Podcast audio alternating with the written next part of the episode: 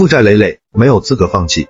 生而为人，有一份沉重的责任，余下的日子不奢求能活多久，更没有资格选择怎么过。把生养我们的人养老，把我们生养的人养大，从此为家人而活，仅此而已。至于自己，已经不值一提。各种债务逾期还款，在生存面前先放一放。普通人而已，做到心宽似海，谈何容易？倒下了可以休息，多久都没问题。感到足够惨，也就那样。